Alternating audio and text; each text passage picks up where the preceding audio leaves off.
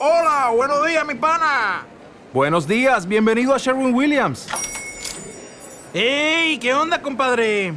¿Qué onda? Ya tengo lista la pintura que ordenaste en el ProPlus app. Con más de 6.000 representantes en nuestras tiendas listos para atenderte en tu idioma y beneficios para contratistas que encontrarás en aliadopro.com. En Sherwin Williams somos el aliado del PRO.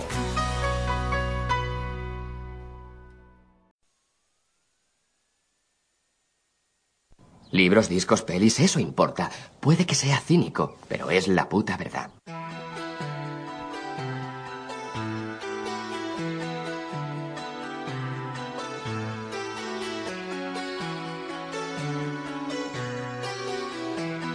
Luces en el horizonte con Luis Martínez.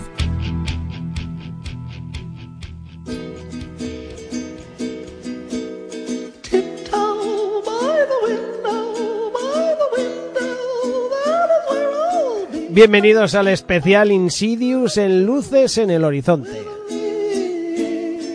Vais a encontrar en este especial eh, podcast eh, grabados en distintos momentos de, de, Luces en el Horizonte, pero que están unidos aquí. Tenéis Insidious 1, que fue un programa independiente, Insidious 2, que fue otro, y como grabaciones nuevas, Insidious 3 e Insidious 4, que se añaden a este especial.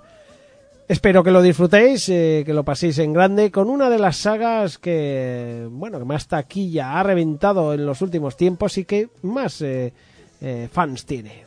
A ver qué tal lo pasamos. Vamos allá, venga.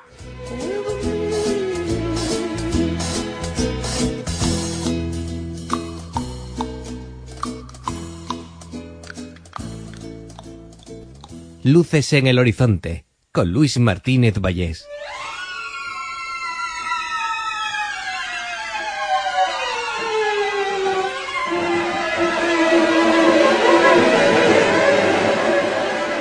Ojo la musiquita de Joseph Bisara, que luego vendrá el análisis del amigo Fran Beltrán.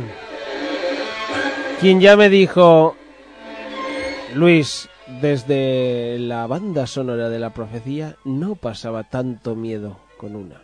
Y es verdad que Joseph Bisara va a usar los violines para darnos miedito.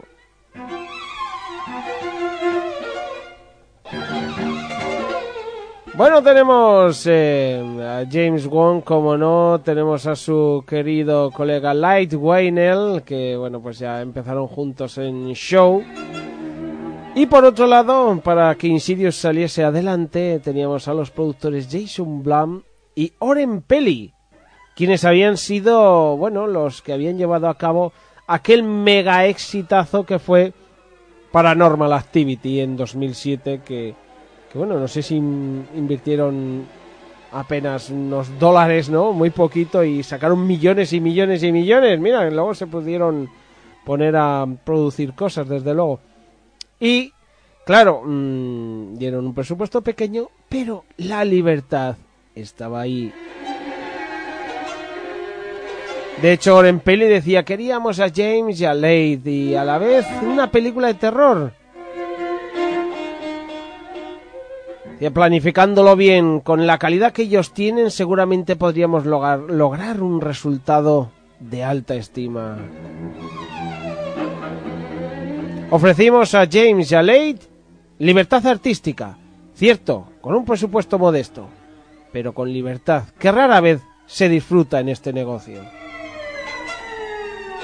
Hay que decir que esa libertad, que ese bajo presupuesto de un millón y medio de dólares aproximadamente, se acabó convirtiendo en taquilla en 97 millones de dólares.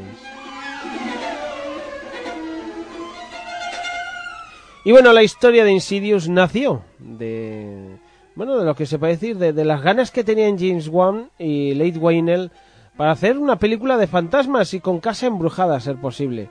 Es verdad que ellos habían, habían se habían acercado al, al terreno de fantasmal con, con Death Silence, Silencios del Mal que se llama aquí, que no está mal, aunque hay que decir que ninguno de los dos está satisfecho del todo con el resultado de aquella película y yo por ejemplo la veo bastante buena.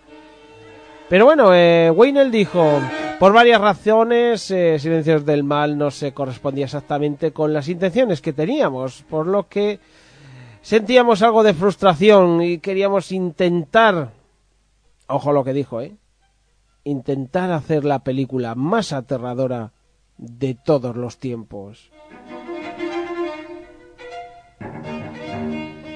Juan también además decía que una de las principales motivaciones para hacer eh, un terror sobrenatural con Insidious era por fin quitarse el, el lastre que para él era show.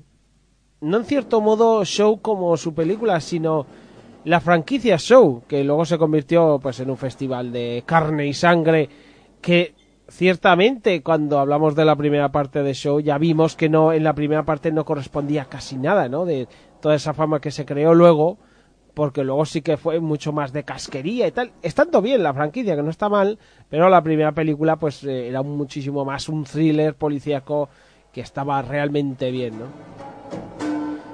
Y él quería, en sus propias palabras, crear una película realmente espeluznante, llena de suspense.